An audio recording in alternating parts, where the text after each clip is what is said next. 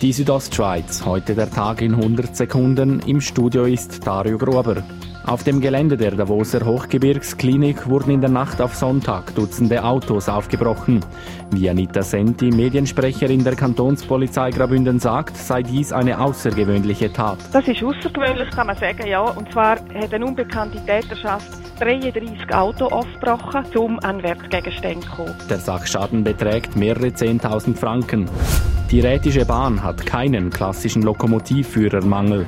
Im Gegenteil, wie RHB-Mediensprecher Simon Ragetz sagt. Also das Lokpersonal ist die grösste Berufsgruppe bei der Rätische Bahn mit über 250 Mitarbeitenden. Die RHB hat noch nie so viele Lokführer wie heute. Der Anstieg hat aber damit zu tun, dass auch das Bahnangebot in den letzten Jahren ständig erweitert wurde.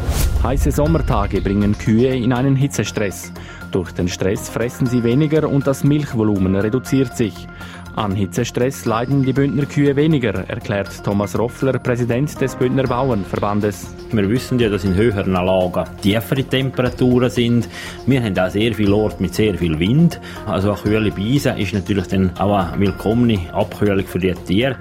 Gestartet wurde im Raum Chur. Nun ziehen weitere Regionen mit. Die Rede ist von der Buchungsplattform Bunenotsch. Luzi Bürkli, Medienverantwortlicher bei Grabünden Ferien, erklärt.